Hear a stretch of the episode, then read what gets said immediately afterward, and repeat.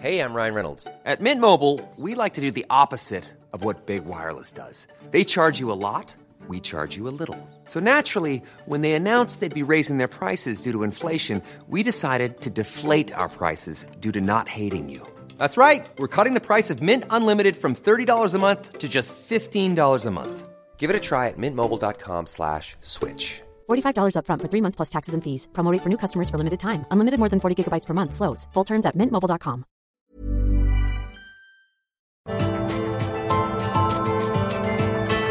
Heraldo Media Group presenta Me lo dijo Adela con Adela Micha. Un nuevo giro en la geopolítica de América Latina está frente a nosotros. En Cuba, Bolivia, Argentina, Nicaragua y Chile, la extrema polarización está detonando estallidos en las calles y en las urnas.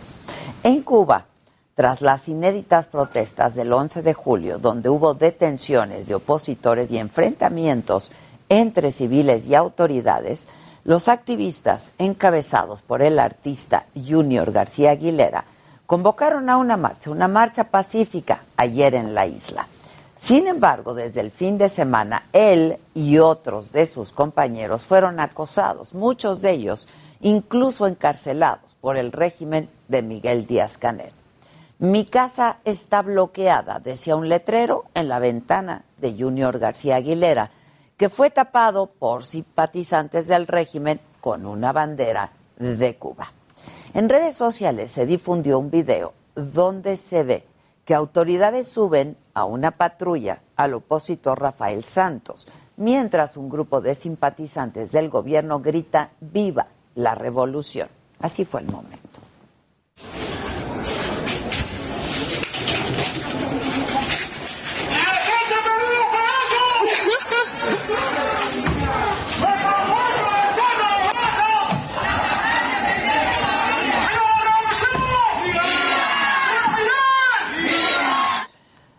Agentes de seguridad del gobierno vestidos de civil se desplegaron en plazas, en parques, tomaron las azoteas cercanas al Capitolio de La Habana como parte del operativo para impedir esta marcha, que finalmente no pudo realizarse debido a la represión.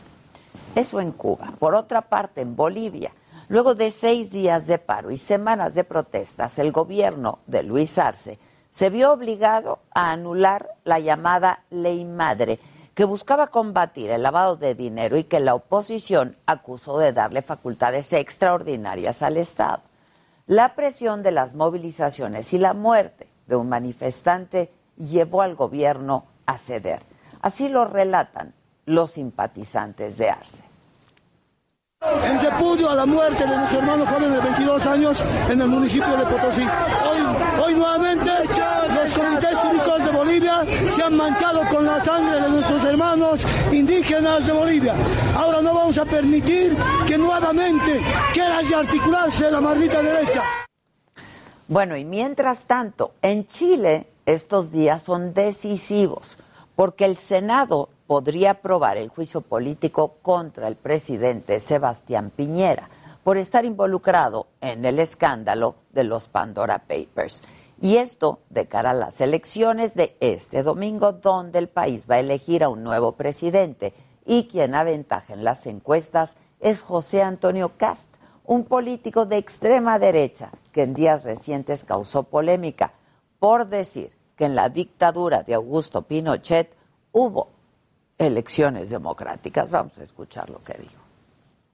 Lo de Nicaragua refleja plenamente lo que en Chile no ocurrió, que frente a elecciones democráticas se hicieron las elecciones democráticas y no se encerró a los opositores políticos. Y eso marca una diferencia fundamental. Y precisamente Cast hacía referencia a la situación de Nicaragua, donde el régimen de Daniel Ortega encarceló a todos sus adversarios electorales para garantizar su victoria en las urnas. Y en un mitin se refirió así de sus opositores. Escuchemos, es Daniel Ortega. O sea, esos que están presos ahí son los hijos de perra de los imperialistas yanquis. En Argentina la situación no es mejor. El país tuvo elecciones el pasado domingo Y el proyecto del kirchnerismo fue derrotado por el de centro derecha. El partido de Alberto Fernández perdió la mayoría en el Senado y se quedó sin el control del Congreso en medio de una de las peores crisis económicas del país, porque va a terminar el año con una inflación de más del 50%. Y vamos, este es a grandes rasgos el panorama de América Latina, donde los estallidos sociales, el avance de gobiernos más radicales continúa, donde las dictaduras como las de Nicaragua, Cuba y Venezuela permanecen y donde no hay un liderazgo regional, porque como lo escribió el uruguayo maravilloso Eduardo Galeano, es América Latina la región de las venas abiertas. Esto es, me lo dijo Adela, yo soy Adela Micha y ya comenzamos ahora también por la cadena nacional del Heraldo Radio.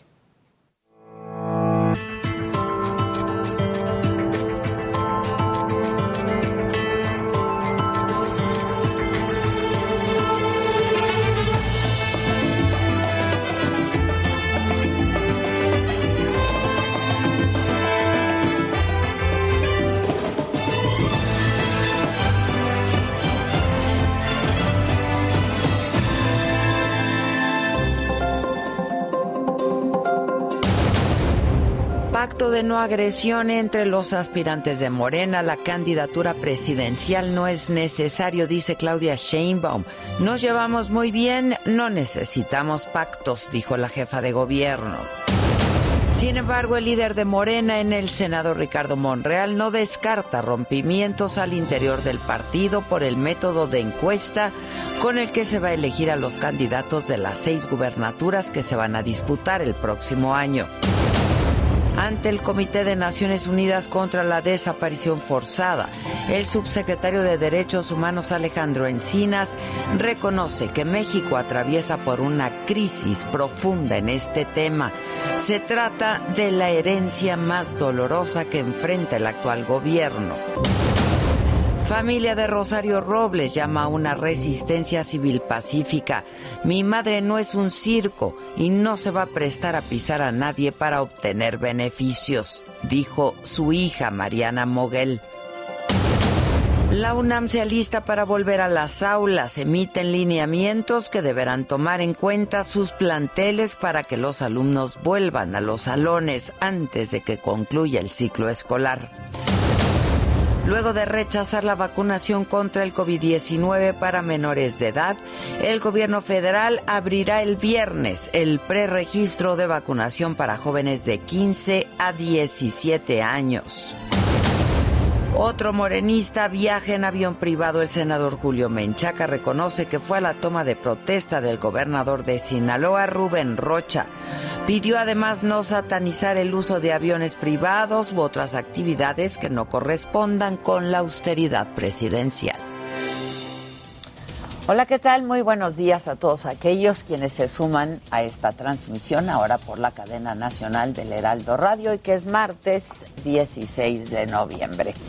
Hoy en las noticias, bueno, esta mañana la Secretaría de la Defensa Nacional informó que ayer detuvieron en Zapopan, en Jalisco, a Rosalinda N., esposa de Nemesio Oceguera, a quien se le conoce como el Mencho líder del cártel Jalisco Nueva Generación. Se le acusa de ser la operadora financiera de este grupo criminal. Por cierto, no es esta la primera vez que es detenida, porque en mayo del 2018 la Marina la capturó en Guadalajara, pero fue puesta en libertad cuatro meses después, luego de que pagara una fianza de 1.5 millones de pesos porque solo fue vinculada a proceso por lavado de dinero. El juez consideró que no había pruebas suficientes para procesarla por delincuencia organizada.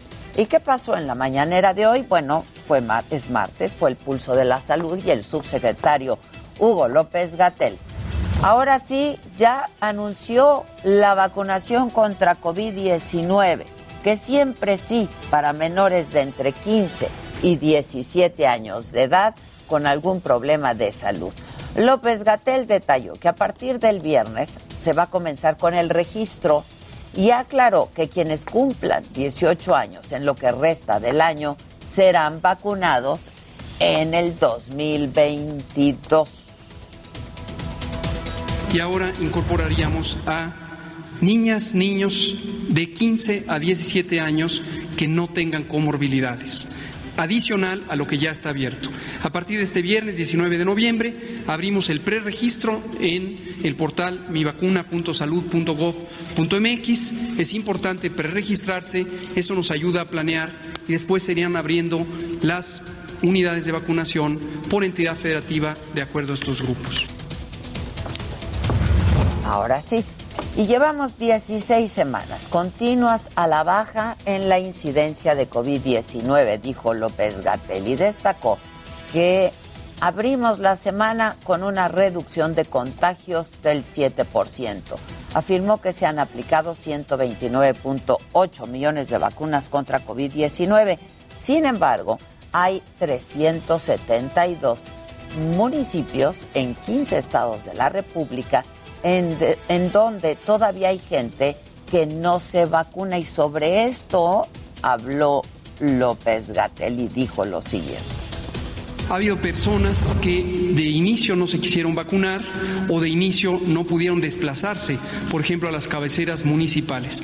Por eso ahora, a partir de brigadas móviles, de eh, convocar en los puntos de atención del bienestar social, vamos a estar vacunando y ofreciendo la vacuna a todas, absolutamente todas las personas. En materia económica, el presidente aseguró que con la aprobación del presupuesto 2022, 25 millones de familias serán beneficiadas, la gente más humilde y pobre. Y dijo que hasta la clase media tendrá impactos positivos. Aseguró que con este presupuesto habrá paz y tranquilidad, porque se van a terminar las grandes obras como el aeropuerto de Santa Lucía y se concretará la compra de la refinería Deer Park para evitar que aumente el precio de las gasolinas. El presidente lo explicó así. Eso es lo que garantiza el presupuesto que se aprobó. Además, esto significa fortalecer el mercado interno, más capacidad de consumo. Cuando la gente no tiene más que para lo básico y a veces ni siquiera para eso, pues estanca la actividad económica. El presidente defendió también su reforma eléctrica frente a las críticas y las advertencias de impactos negativos al medio ambiente. Insiste en que va a emprender una campaña de información para que la gente sepa de qué trata su iniciativa y aseguró que no se van a cancelar concesiones ni contratos con empresas privadas, a pesar de que hay pruebas para hacerlo, dijo, porque fue un engaño para el pueblo mexicano y porque no quiere que sus adversarios digan que su gobierno viola el Estado de Derecho. Queremos que la gente se informe, que no haya manipulación, porque estos corruptos sacaron la bandera de las energías limpias para hacer negocios sucios.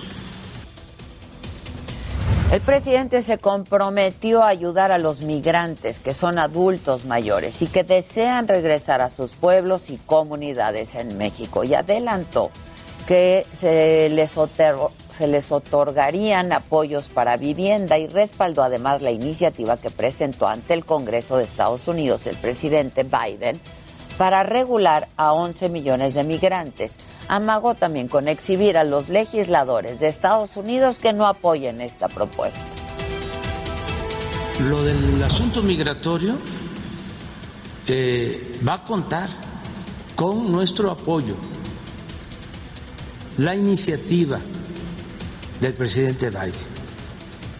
Y no es que en el Congreso no la aprobaron este los legisladores de un partido. No va a quedar así. Cuando menos lo vamos a decir aquí en la mañanera, ¿no?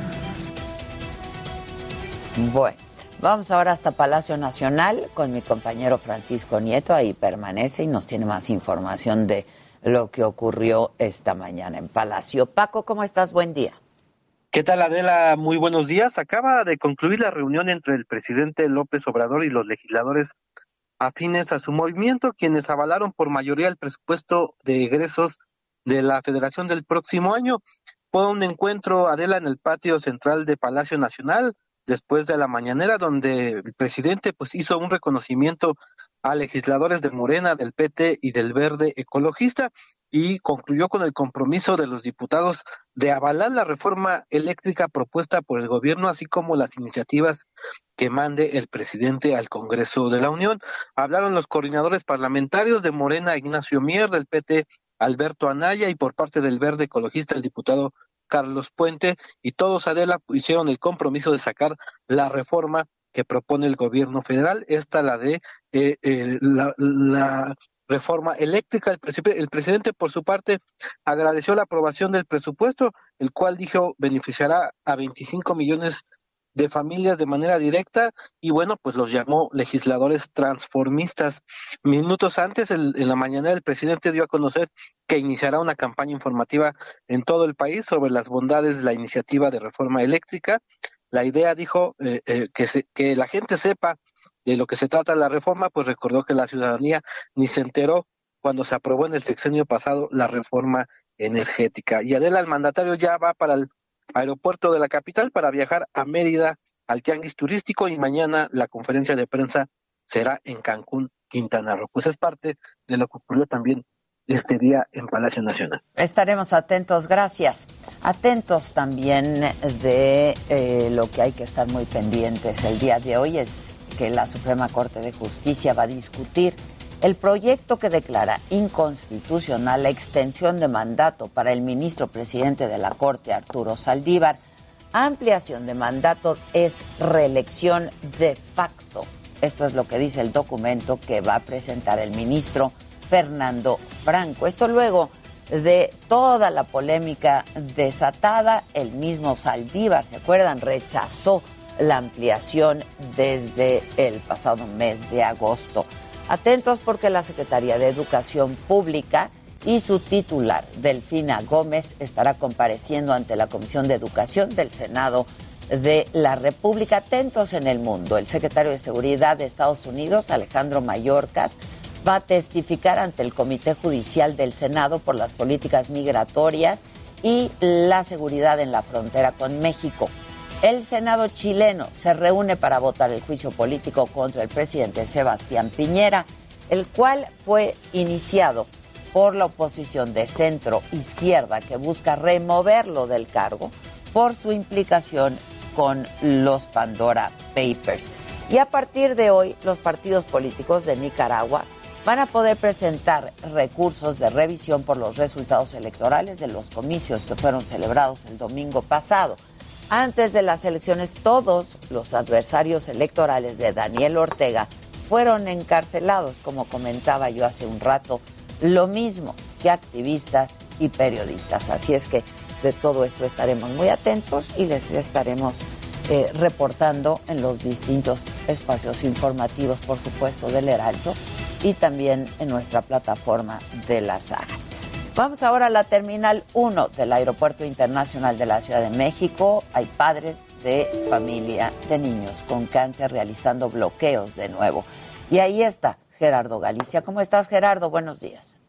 Muy bien, mi querida Adela, excelente mañana. Y tal cual anunciaron los padres de familia la semana pasada, se cumple esta amenaza de bloquear nuevamente la terminal número uno del Aeropuerto Internacional de la Ciudad de México para denunciar la falta de medicamentos. Lo que comentan hace algunos minutos es que continúa la falta de medicamentos y por este motivo deciden cerrar nuevamente el acceso a la terminal número uno del Aeropuerto Internacional de la Ciudad de México. Por supuesto, esto provoca caos en la zona, habrá que tomarlo en cuenta. Si nuestros amigos tienen vuelos programados en los próximos minutos, hay que salir con tiempo. Tenemos ya la presencia y el apoyo que están realizando los elementos de la Policía Capitalina hacia los usuarios para que eh, tratar de agilizar su llegada a la terminal número uno. Y lo que comentan los padres de familia de la es que van a permanecer en este punto por lo menos tres horas, cerrando el acceso principal hacia la terminal número uno del Aeropuerto Internacional de la Ciudad de México. Y lo que comentan también es que no van a dejar eh, de reunirse con las autoridades para seguir insistiendo y tratar de conseguir el medicamento para las eh, quimioterapias de todos los pequeñines afectados. Por lo pronto,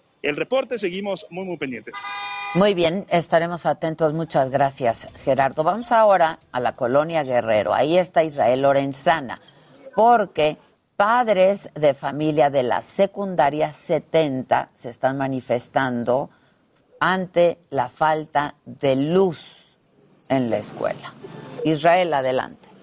Adela, muchísimas gracias. Estamos exactamente en la alcaldía Cuauhtémoc, como lo señalas, lo que observas de fondo en las imágenes del Heraldo Televisión, pues son padres de familia de la telesecundaria 70, ubicada en la calle de Magnolia, y están manifestándose por la falta de energía eléctrica en la escuela. Están en espera de una cuadrilla por parte de la Comisión Federal de Electricidad.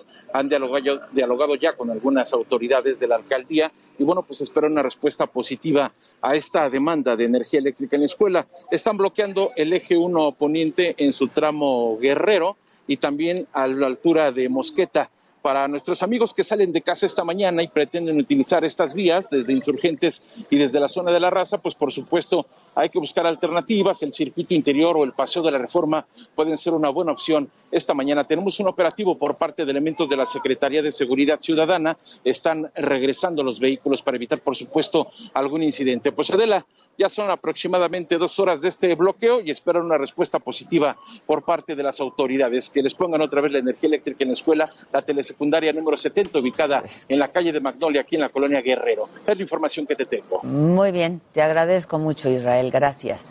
Pues es que está cañón, ¿no? Secundaria sin luz, pero telesecundaria sin luz. Sí, no, no, no. O sea, pues, como- ¿cómo le haces, no? ¿Cómo le hace uno? Bueno, pero luego tampoco tienen agua. Eso está macabrón. Toda Sí, una. pa- no, Mira, bueno. tuvieron cuántos meses para arreglar todas esas cosas, como 18, mínimo. No, hubo varias así. Hay No muchísimas muchas, cosas así. muchísimas. Bueno. Pero pues les piden que regresen a las aulas, ¿no? Este, Híjole. pero Sí, pues sí. no hay agua, pero pues no hay luz y luego la tele secundaria. Sí, sí, sí, sí. Pero tienen todas las medidas, todas. Buenos días, radio. Buenos Hola, días, radio. radio. Buenos días, radio. Saluden, saluden. ¿Cómo estamos, radio? ¿Cómo Qué están? gusto. La mesa está servida ahora sí completa. una Eso, Jimmy, ahora sí, ya con el casarín. Eso. Sí, es un all you can eat. Exacto. Ah, sí, es un all you can eat. Mesa puesta, mesa servida. Dense. Dense. Dense. Hay lodo. Hay lodo. Atásquense.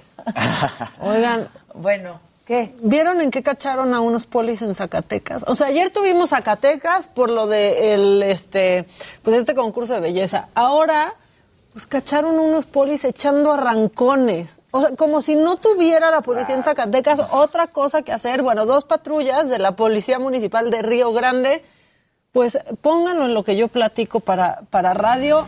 Pero ahí están calentando motores de las trocas, de estas pick-ups, No, y echando arrancón, que su cuarto de milla. No, no.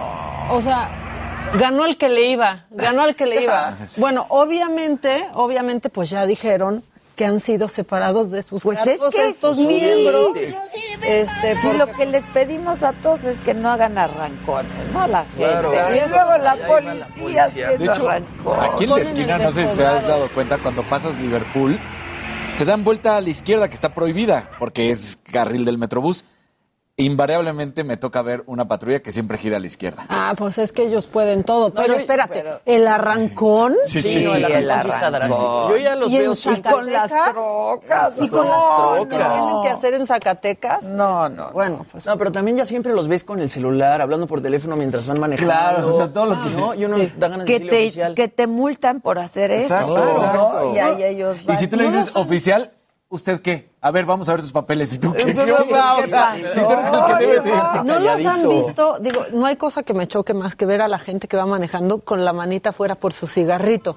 Pero así he visto patrulleros que van manejando y con su cigarrito por afuera de la ventana de un jefe a 10 por hora. Claro, y con la otra casi casi viendo el celular. Que vayan No, manejando. no las su así, patrullas, las personas. Porque van manejando ahí mal con su cigarrito de fuera. Porque y- normalmente van como si se están echando el cigarrito y van Ahí, así como... como dices, paseando, paseando. avanza, no andes Claro, domingueando. Ok, ok. Que dicen que los También, que eso saben está bien peor. manejar, manejan con las dos manos. Por supuesto, Agarrar tienes que ir bien así. el volante. Bien prensado. Hay que agarrar el volante. Vamos a hacer una pausa, volvemos. Gustavito Prado estará hoy con nosotros. Hoy es martes. Yo- Heraldo Radio. La HCL se comparte, se ve y ahora también se escucha.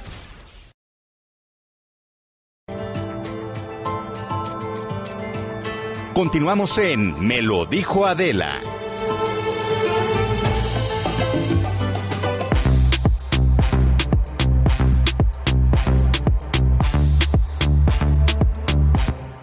Ya estamos de regreso todos a la mesa y Casarín presumió que él trae algo que acaba de pasar ahorita en los deportes. Entonces, Justamente, ¿qué después del Gran Premio de Fórmula 1, donde ganó Lewis Hamilton, pero donde se estaban peleando en unos momentos el cierre de la carrera, estaban combatiendo tanto Max Verstappen como Lewis Hamilton. En, ahí fue cuando saca prácticamente, porque alarga la frenada eh, Max Verstappen, Lewis Hamilton, los dos se salen de la pista, no pasa absolutamente nada, se ve la carrera, pero ahorita justamente en estos momentos Mercedes acaba de pedir que haya una investigación más profunda de este incidente donde, como estamos viendo en la imagen y a los que nos están escuchando, se salen de la pista ambos y en la carrera dijeron que no había pasado nada, que había sido simplemente cuestiones de carrera. Pero ahorita Mercedes pide una mayor investigación a este elemento que porque tienen más que aportar, así que que tienen new evidence, nueva Ah, evidencia. nueva Es- es- evidencia. eso es lo que New está pidiendo evidence. Mercedes. New evidence, que le llaman. Que significaría que si llegara a haber un castigo sería... el- Ajá, ¿qué va a pasar? si llegara a haber un castigo, podría ser posiciones menos en la siguiente carrera para Max Verstappen.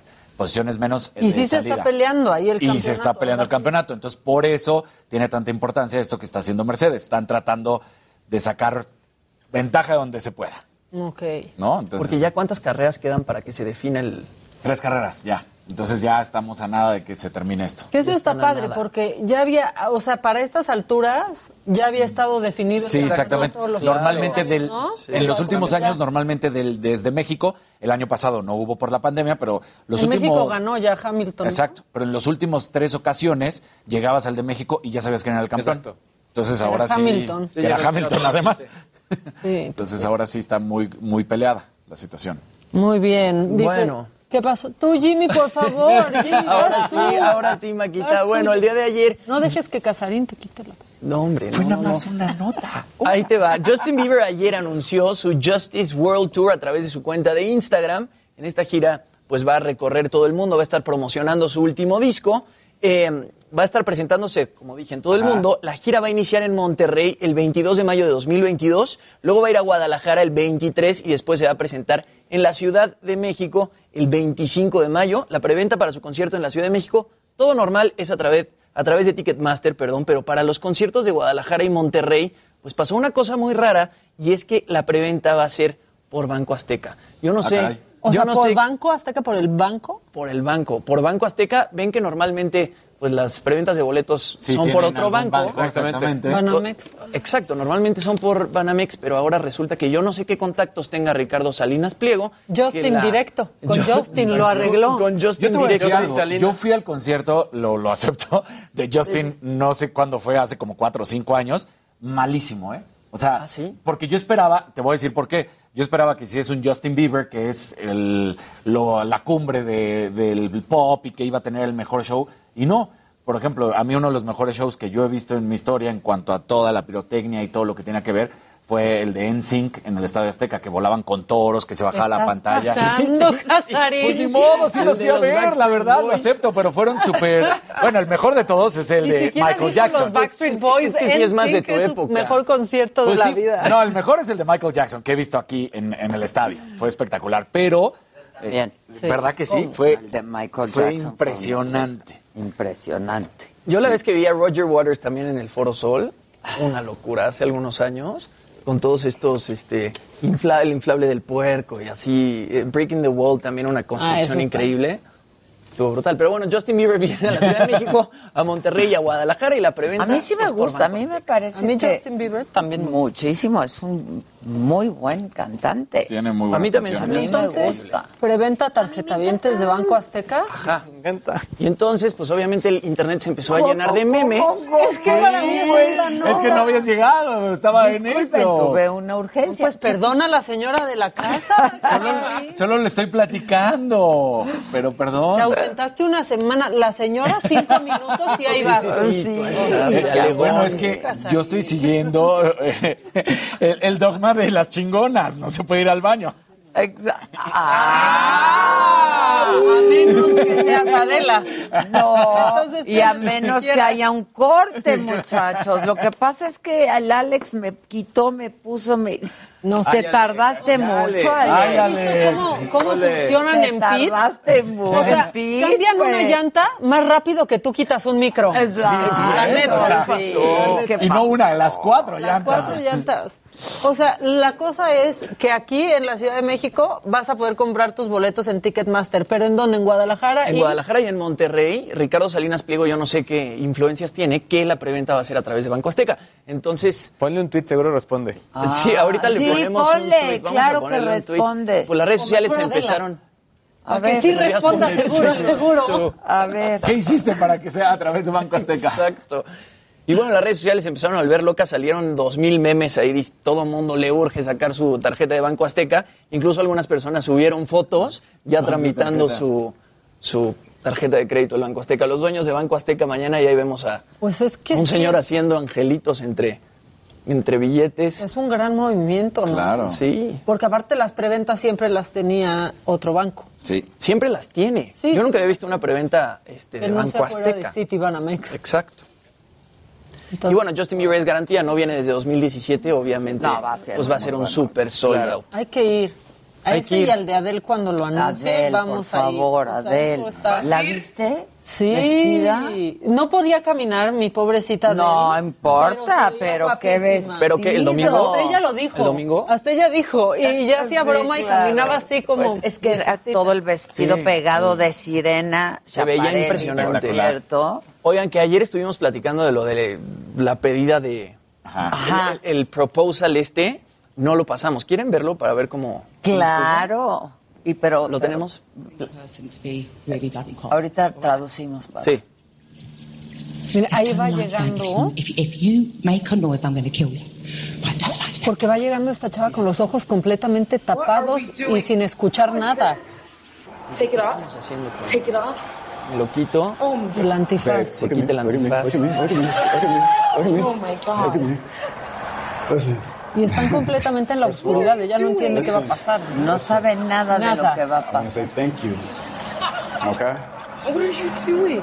I want to thank you for being so patient with me. Oh, Quentin Brunson. Listen, Pero el hombre ya está hincado. No, pues ya se sabe que algo, algo Y ella le viene. quiere pegar. Sí, O sea, ya ella le quiere ya- pegar. ¿Por qué me tienes enfrente tan? Porque sí se ve que está en un auditorio. Sí, pero Pues no sí, ella lo sabe. claro. está. en el Pero ella llegó con un antifaz, no sabía dónde estaba. Le dice- está todo, todo, todo oscuro. me Y ahí finalmente le dice, ¿te vas a cas- te casarías conmigo? Y ella llora, llora, llora, llora. Qué buena pero onda. todavía no sabe ni que si es de dónde verdad. Y y aparece Adele. Y sale Adele. Todo el mundo que se no. levanta, Qué les empieza a aplaudir. Me pasa eso y Ya ahí le se digo, me hizo la piel chinita. le digo que sí, pero cara, ve Ella no cara. entiende nada, sí, sí, sí. Les dice, vayan a sentarse en primera fila y déjenme continuar con el show. Eso está increíble. Dice, qué bueno que dijo que sí, porque si no, no sabría qué cantar después. Exacto. Y le canta To Make You Feel My Love. Oye, y Melissa McCarthy llorando, que es lo que les contaba Sí, ayer. sí, sí. Pues imagínense la bizarrez que de pronto te pasa un Kleenex y una, algo para tomar Melissa McCarthy. Sí. Y Adele te está cantando. No, no, no. y Lizzo también estaba al lado de los dos. No, no. De hecho, no. ellas se abren para que se sienten ellos dos. Pero qué guapa de él, ¿eh? Qué No, bárbara. guapísima. Guapísima. Otra vez los contestones que le puso a Oprah. O sea, Oprah no sabe cómo entrevistar a gente que le da buenas respuestas. No sabía qué más decir Oprah. ¿Cómo veo la entrevista? Disculpa. Pues ¿Por alguna fuente ya debe de haber- alterna? en Roku, yo la vi a través de Roku. Ya hay un buen pedazo en CBS, en YouTube. Te lo voy a mandar ahorita. Está cortada, pero ahí ya Está puedes ver. Cortada para que se vea bien. Encárgate. Sí. Lo checamos. Con tus fuentes Lo alternas. checamos, exacto. Oprah no podía entender, o sea, cuando dijo, no, pues yo solo hice porque quería hacer ejercicio, se quedaba como de, "Ah, o sea, la gente se hace ejercicio por querer, no solo por bajar de peso. ¿Qué está diciendo esta mujer? O sea, no entendía, no entendía nada Oprah. Bueno, a mí también me, costa- me cuesta trabajo entender a los que les gusta tantísimo hacer ejercicio. ¿cómo? O sea, porque le dio felicidad. El ejercicio da felicidad. ¿No? O sea, no, en- Pues no sí da, sí da. Oigan, ya Por lo menos, no durante, pero en el resto del día sí, Sí da. te Sí, cambia sí el día. Te uh, cambia. Durante se sufre, sinceramente. Sí, exactamente. uno anda este, Sí, mejor. liberas endorfinas. Sí, Sí, es mejor. Oigan, ya que andamos con lo de conciertos, es que estábamos hablando en el corte de algo que sucedió en un concierto que está muy, muy bizarro en un festival que se llama eh, Rockville Festival, que es en Daytona Beach, en Florida. Pues de pronto hay un grupo que se llama Bra- Brass Against, este, y pues la cantante tenía ganas de hacer pipí, ¿no? Y dijo, tengo ganas de hacer pipí, ¿quién se sube al escenario? ¿A cantar mientras? No, a que le haga pipí encima, eso está muy macabro. Está Golden macabro. shower. La Golden Shower. O sea, y yo sí quiero No, no, no. decir, yo sí quiero decir que no sé cómo le hizo, si a mí ir acompañada al baño me cuesta trabajo Ay. y de pronto, pues ahí va a salir la fuente. Ahí está. Brotando. No, no, no. En estas dos Marta. El splash. Y se subió. Ahora sí que el Splash Mountain. Y la gente estaba festejando esto, o sea, gritaron en ¿Quién cuanto es eso ella? sucedió. Ella se llama Sofía Aurista y pues la banda obviamente no ha dicho nada, solo escandalizaron las redes sociales, este y pues ojalá que ya se haya bañado el muchacho, ¿no? Que, que subió voluntariamente. Subieron, la, la banda subió un tweet y lo único que dijeron fue, tuvimos una gran noche la noche de ayer Ajá. en Rockville, Sofía se dejó llevar. Eso no es algo que, los do- que nosotros este, esperáramos y no es algo que van a ver otra vez en nuestros shows. ¿Quién dijo? La La banda. banda, o sea, en un como excusando a, a la Pues vocalista. no, yo creo que la banda estaba como que, ¿qué le pasa, no? Yo ¿Qué pensé que si alguien se quería subir a cantar, cantar. en lo que ella iba. No, no, no. Pero ¿quién está más loco? ¿Ella o el fan que se subió? Los Pues dos. creo- pero tú, tú piensas que él sabía para qué subía. Sí, Por supuesto, dijo, sí. dijo. Voy a hacer pipí, ¿quién quiere venir? Y se acostó, el güey estaba ya acostado. Entre sus piernas. Ay, no, y así, ay, todo orinado se quedó Y así el concierto. Pegostioso. Todo pegostioso. Ay, ojalá que no Ay, haya comido ojalá espárragos. le aventado Ay, cerveza. Que no haya comido espárragos, Sofía. O sea, Sigue oliendo ahorita. Sí, ya claro, bañado. claro. No, no, no. Ya tenemos la entrevista con Oprah completa. Eso. Eso, Nos la mandó la doctora, sí. disculpa. No, no, no, el- el- mi buen amigo Cesarín Acosta, aquí está. bien, gracias. Quiero que la veas porque de verdad es que ya es un escándalo de La voy a ver, Oigan, la voy a ver. Es dato- que me da dato mucha rápido. flojera, Te va a dar cringe. Dato rápido. Hoy se cumplen 20 años del estreno de Harry Potter y la Piedra Filosofal. Se estrenó el 16 de noviembre, en México el 23 de noviembre, pero bueno, el estreno original fue en Reino Unido. 20 años, la primera película de Harry Potter. Directito en la Ya vejez. llovió, directito en la vejez. 20 años. No, ya. Wow. Antes de que J.K. Rowling fuera transfóbica. ¡Pum! Sí. Sí, por, enloqueció, está enloquecida. Este. Yazbet tiene ya la, mar- la maraca, ¿eh? Nada más no ha hecho comentarios. ¿Qué pero ya- pasó? Venga, ya. O ¿Eh? sea, Ya hice comentario. pues, pues viene. Ese comentario. Viene. Oigan, en ¿Ya el- hizo? Ya hice mi primer comentario. ¿Cuál fue? Este. Esto, Tilín. Eso, Eso, Tilín, eso. Sobre la pipí en el escenario, ¿tienes algo que decir? Pues solamente es lluvia. Lluvia. Lluvia. Lluvia. Oigan, en el fútbol, Lluvia camino a, a Qatar 2022, eh, para uno de los equipos más importantes, que es la selección italiana, que ya no estuvo en el Mundial pasado, se complicó. Después de haber sido además campeón de la Euro, pues resulta que ayer no puede ganar la Irlanda del Norte y con esto se va al repechaje. Así que va a estar muy complicado esta situación porque la verdad es que sí se está viendo que puede ser una situación en la que otra vez no vaya. Y hay figuras en este momento en riesgo porque se tienen que ir al repechaje y pudiera ser, no estamos diciendo, pero pudiera ser que no vayan al Mundial. ¿Quién es, por ejemplo? Y la estrella número uno, Cristiano Ronaldo con Portugal, porque están en el repechaje. Erling Haaland con Noruega, que es ahorita el delantero de los dos, él con Mbappé. Lorenzo Insigne, justamente de Italia, junto con Donnarumma. Robert Lewandowski de Polonia, que es el delantero. Duban Zapata, James Rodríguez de Colombia. Y Edison Cavani y Luis Suárez con Uruguay. Todos ellos están ahorita en fase de repechaje, así que no tienen el pase todavía directo a Qatar. Y sí son figuras de renombre. Sí. Que sí, sí dolería Ah, no ese es otro buen dato, ¿eh? Exacto.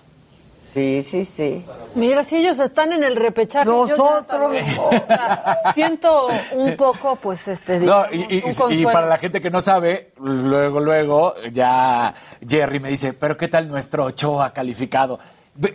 ¿Qué cae, Jerry? No, No, el Jerry. Ahora, No, nuestro el Ochoa también. O sea, siempre va a ser lo mejor de la selección Ochoa.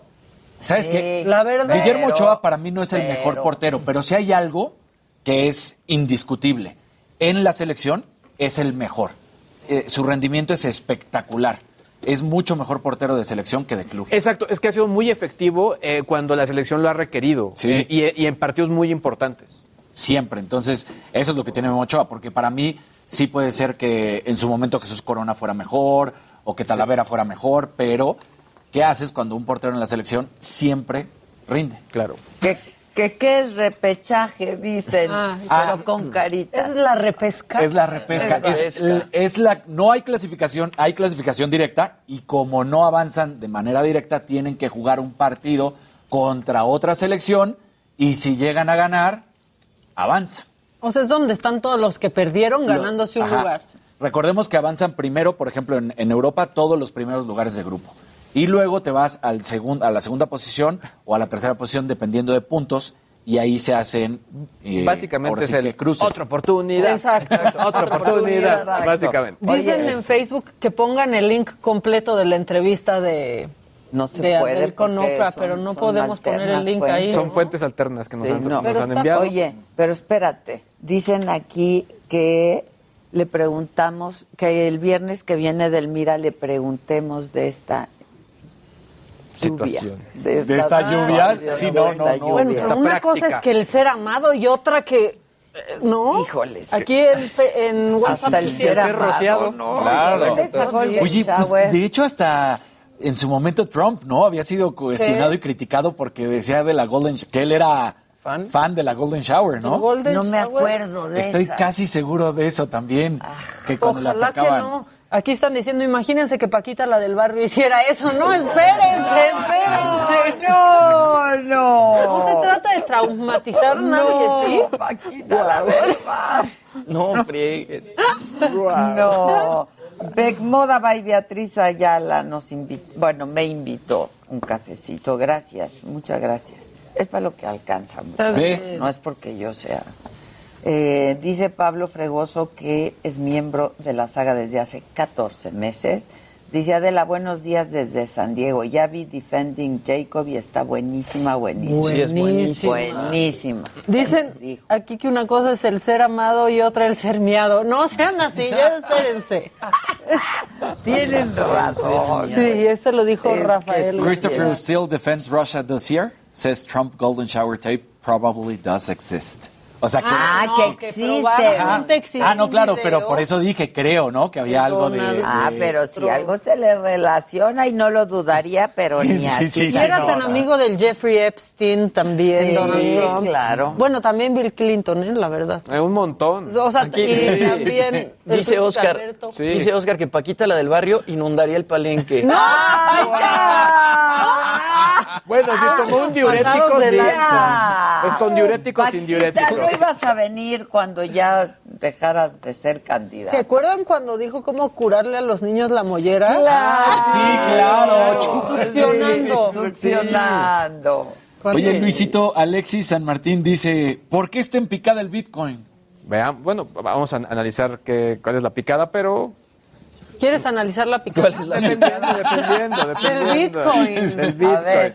A ver, en este momento está, está en 65 mil dólares. ¿6-5? 65, Pues está no está tan picada. no, está bien, no está está bien. mal. No, está bien, o sea, mientras ¿Quién se, se habló de picada? Aquí. mientras se mantenga en ese margen, No, esa no, franja está, bueno. bien. Ahora, Está se decente. esperaba que llegara hasta 100. Arrancamos en 70. Arrancamos, en Arrancamos en 70. 70. Sí, sí, sí. Para romper récords his- históricos. Ok. 67 mil fue el récord histórico que acaba de romper y volvió a bajar, pero se ha, se ha mantenido en esa franja. Oye, Luis, pero sí, una duda, sí hay un límite para el Bitcoin, ¿no? Sí, claro. Si llega a 100 mil, ¿es el límite? No, ¿O- no, más bien no hay, un, hay un límite para poder, para que tú puedas comprar. O sea, la moneda se va a terminar en algún punto. ok. Entonces, digamos que en unos 20 años ya no se va a poder comprar Bitcoin porque todo lo, lo posible eh, que se podía adquirir ya, ya está adquirido, pues. Ahora, ya también eh, una nota que salió por la mañana es que ya hay nuevos sistemas de seguridad para que la moneda se mantenga justo, pues, más... eh, no ande fluctuando. pues no, no que esté Como fluctuando más bien. No, que la puedan robar, más, más que nada. Ah, que la que gente la estaba muy, seguían muy preocupados por eso, más más segura, ¿no? Entonces, hoy hubo una nota al respecto, así que están trabajando, sobre todo ahora que muchas compañías se están metiendo, pues no se me hace, ir, eh, digamos que lejano esta nota en cuanto a que puedan mantener o que haya algo que a estas compañías los les dé cierta confianza. ¿no? Ya, ya, ya, ya.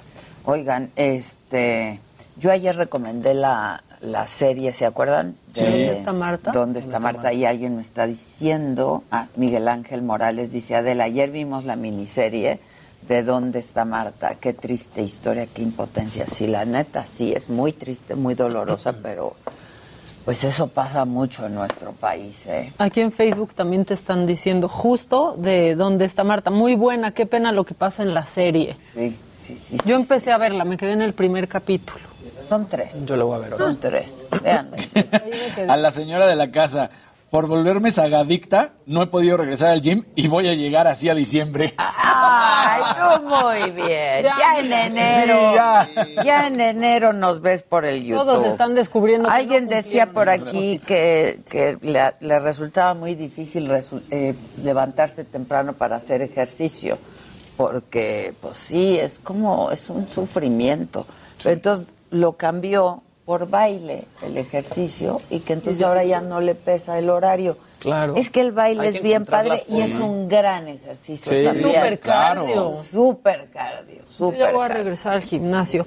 Oye, ya reaccionó Margarita Zavala a este encuentro que hubo eh, de diputados eh, del Partido Verde, de Morena, Con del el PT, con el presidente. Fue hoy en la mañana. Sí, y puso un tuit fuerte. ¿Qué puso? Vaya acto degradante para un poder que debería de ser independiente y autónomo. En la Cámara de Diputados compiten para ver quién insulta más a la oposición.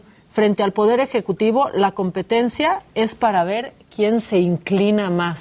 Híjole. Hijo, sí está fuerte. Híjole. Pero, o sea, está fuerte porque tienes razón. Es que sí tienes razón. Eso tuiteó Eso está muy Margarita. fuerte. A ver quién se inclina más.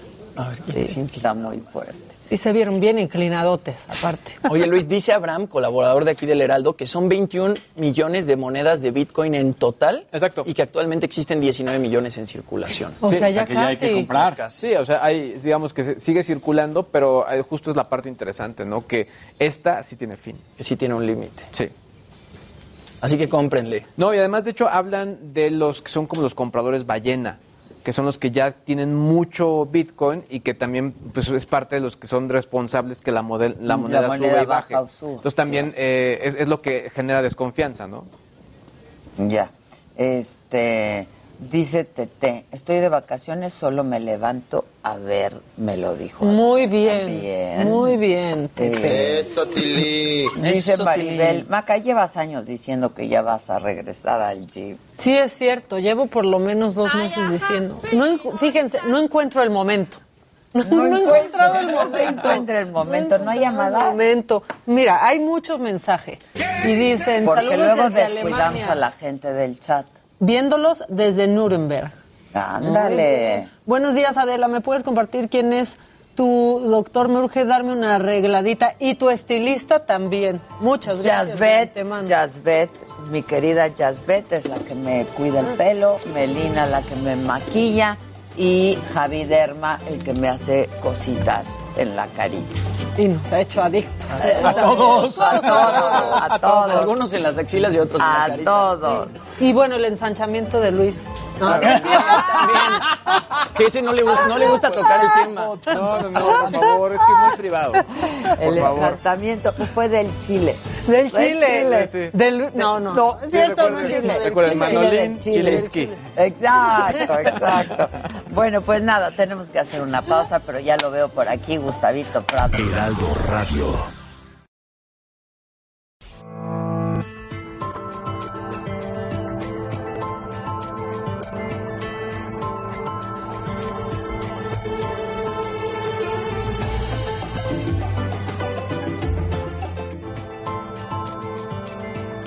Continuamos en Me lo dijo Adela.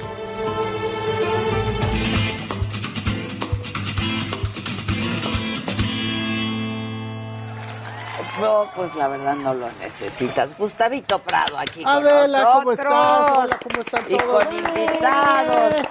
Bueno, pues hoy, hoy les traje a muchos niños. Pues sí ¿no? son niños. Siempre son. Cosa siempre más son. bonita. ¿Sabes por qué? Porque Juventud Divino Tesoro, ya te vas para no volver. Entonces siempre lo más interesante es ver qué están haciendo las juventudes, Sí, ¿no? sí, la verdad. Entonces, sí. hace como, bueno, en el año Y así te, 2016, lleva la, así te llega la juventud pues por se les quita, contagio. se les quita, ¿no? Es así.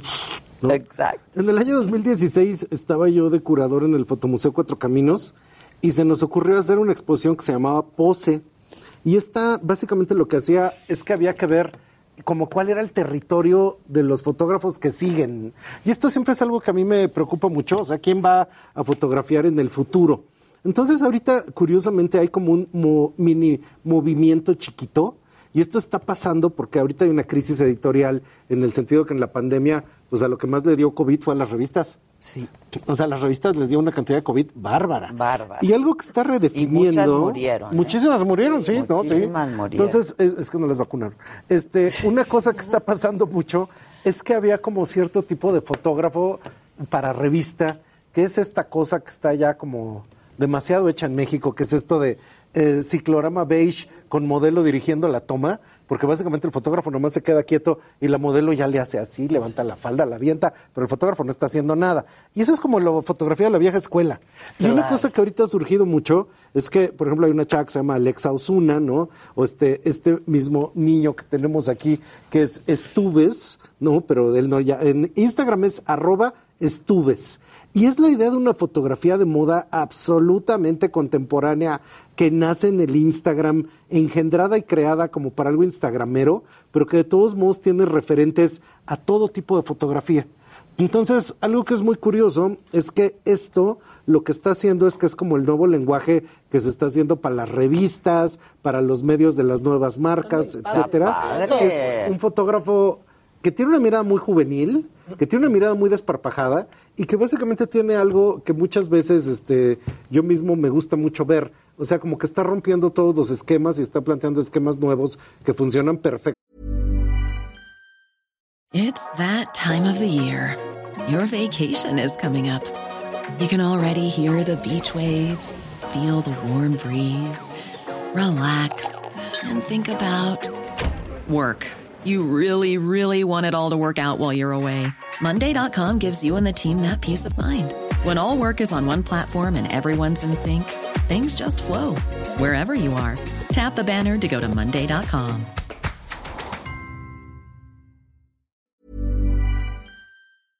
para el mundo del Instagram hacia el mundo editorial y no del mundo editorial hacia el Instagram. O sea, son cosas Claro. totalmente diferentes. O sea, que sean nativos. Sí, es Claro. nativo digital y de hecho su fotografía se ve increíblemente juvenil. Entonces, hola, ¿cómo estás? ¿Por qué eres Hola. fotógrafo? Pues, este, primero que nada, muchas gracias Al por contrario, tenernos aquí. perdón, ¿quién es Diego y quién es Alex? Yo soy Alex. Él es Oh, Ale- tú eres y él es Diego. tú eres Diego, perdón. Diego y Alex nos acompañan. Cuéntanos, Alex. Pues, primero, muchas gracias por tenernos aquí. Y, pues, en la fotografía empecé como a los 17. Hace un año. no, O sea, tengo ¿eso hace 24. cuánto fue? 24, te ves súper chavito. Y Yo este, Dije, apenas nos lo vacunaron. El viernes lo van a vacunar.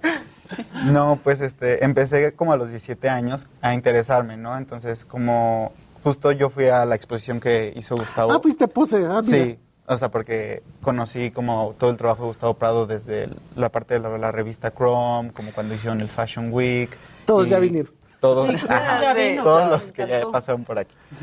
Y este y yo conocí el trabajo de Gustavo Prado en su curaduría de, de justo esta de pose. exposición y pues me sorprendió mucho como ver pues una mirada más fresca, o sea, más allá de lo que siempre venía trabajándose en las revistas como Vogue, como él, que es como el primer acercamiento que tienes normalmente a la fotografía en México, ¿no? Pero a partir de esa exposición yo empecé como a experimentar más en la forma en la que editaba las fotos. Entonces yo casi todo mi trabajo es en post. Ah, en- Entonces casi todo lo que ven está fotografiado sobre fondo blanco. Yo casi nunca hago nada de set, o sea, todo es como en, en la edición de en Photoshop. Y pues yo creo que ahí tengo como muchas más libertades, ¿no? Porque también lo que, uno de los limitantes es como los presupuestos, cuando eres joven y cuando empiezas a fotografiar. Bueno, ahorita en las revistas en México ya es siempre. Siempre Sí. es la Pero el fondo blanco te resuelve Exacto. muchísimo y usas todas las herramientas de la tecnología. Exacto. Claro, claro. Y una cosa muy curiosa es que tú originalmente no estudias fotografía, ¿no? No, yo estudié Mercadotecnia y Publicidad en Moda y ahorita estoy haciendo mi posgrado para titularme en Merca Visual. Ok. Pero yo, yo creo que más bien todo lo, lo que me influyó en, en la moda fue como, o sea, como que lo que influyó en mi fotografía en moda fue estudiar esta parte de publicidad, Publicidad, y todo eso. ¿Y ahorita para quién estás haciendo? Porque has hecho para Bad Hombre, has Ajá. hecho para mí, para Trendo, has hecho para Miau, para Totem. O sea, ¿de dónde están saliendo todos estos medios, estas revistas? padres fotos. Pues Sí, es increíble. O sea, son medios que con los que he trabajado desde el principio. Por ejemplo, la foto anterior era para una marca que se llama Pearl K. Esto fue para una tarea de la escuela. Y esto es un poco de lo que hicimos para nuestra marca al iniciar. Esto fue para Raro Magazine. O sea, como que trato de acercarme a revistas más independientes que justo tengan la apertura de estos nuevos fotógrafos. Entonces, yo creo que sí se está abriendo como un panorama nuevo en la fotografía de moda en México, pero también internacionalmente la gente está muy interesada en los nuevos talentos y yo siento que pues lo, aporte, lo más importante que tenemos como herramienta es el internet y el acceso como a todos estos medios internacionales, o sea, porque no solo estás transmitiendo tu trabajo aquí en México, sino lo puedes crecer a España, eh, como en Neo 2 Magazine, a Estados Unidos, o sea, tenemos como todas las oportunidades pues a un clic. Y ahorita ya estás publicando, bueno, tu, tu- tu trabajo profesional tienes que, ¿hace cuánto? ¿Hace tres años?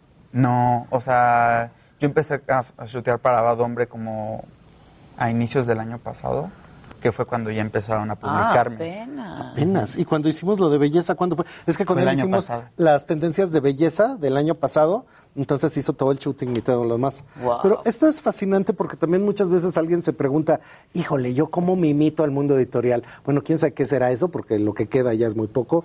Pero, ¿de verdad tú llegaste de la nada? Pues sí, ¿no? O sea, y de repente ya estabas haciendo fotografía para todos. Y de hecho, sorprende, ya te llaman del extranjero, supongo. Pues, o sea, al final como que más bien es buscarlos. O sea, como que esta visibilidad. Mandas tu book y todo. Mandas como tu trabajo, mandas una editorial y pues ya a veces te dicen que sí o a veces nunca te Pero contestan. está padre porque ya también estamos hartos de las mismas fotos. Sí, pero de las mismas fotos como de la misma concepción de modelo. Y entonces, Exacto. precisamente, en otra generación de fotógrafo, pues ya lo ven Hasta de los diferente. mismos fotógrafos. O sea, la verdad es que de pronto ves una foto y ya sabes de, quién, es.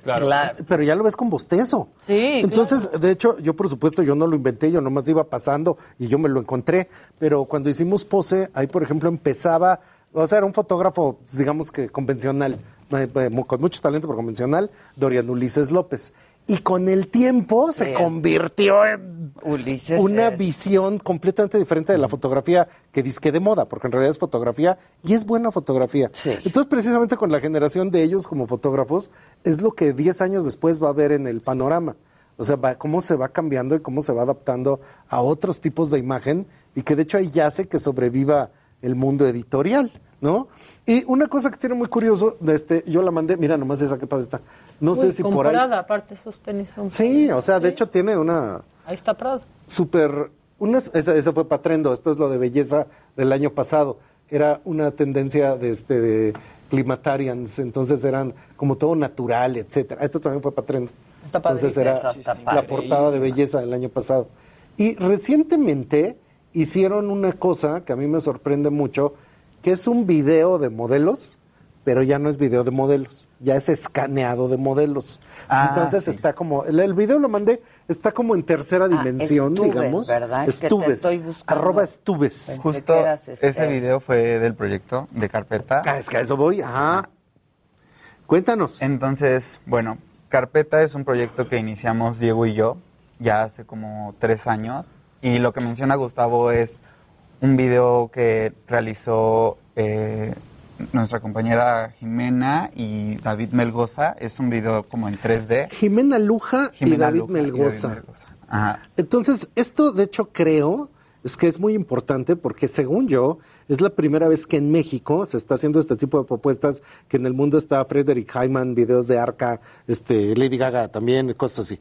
Y ustedes son los primeros que hacen esto, que esto ya no es foto de modelos, esto es la digitalización completa de los modelos.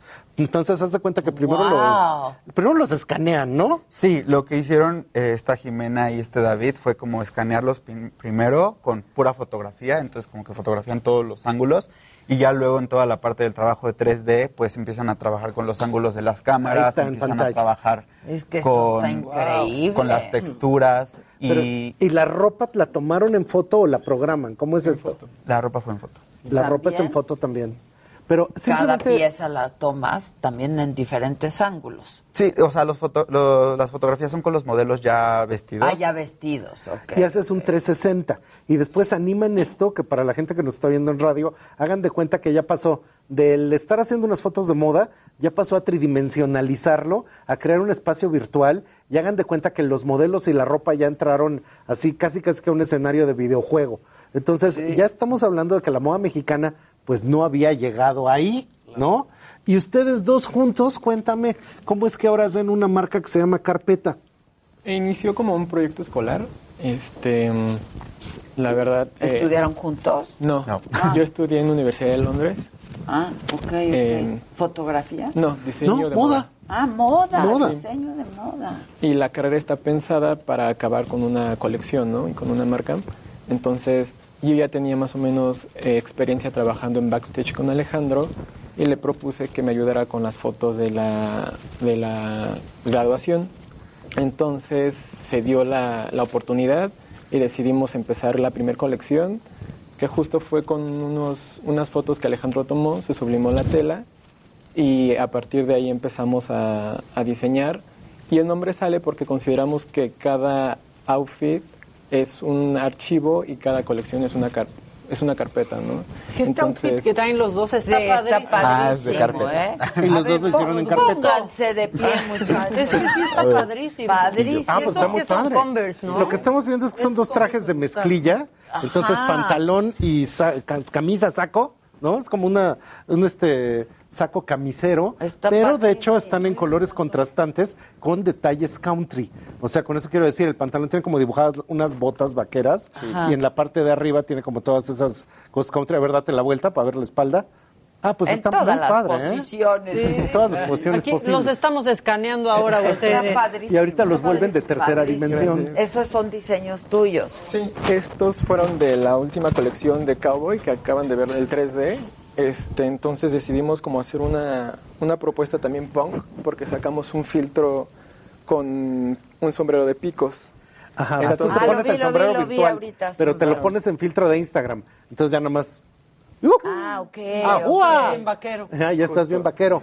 Está padrísimo. Ahora, eso que estaba diciendo el de las telas estampadas, carpeta, ustedes lo encuentran en Instagram como arroba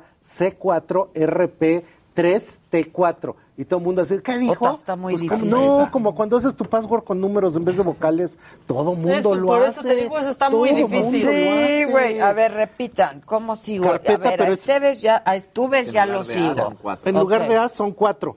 Y en lugar de tres es Hazlo E. Sí, es Entonces es sustituir. carpeta. Por favor. Sí, está, o sea, está complicado. ¿Y dónde están sacando todo esto? eh? O sea, evidentemente es una marca que está anclada en la fotografía Ah, editorial y en los conceptos visuales. ¿Y dónde lo están sacando? O sea, ¿lo estás vendiendo en tienda? ¿Lo vendes en el online o cómo lo vendes? Ahorita Carpeta. tenemos eh, Pais, nos abrió las puertas Ah, y estamos Pais. vendiendo en Pais.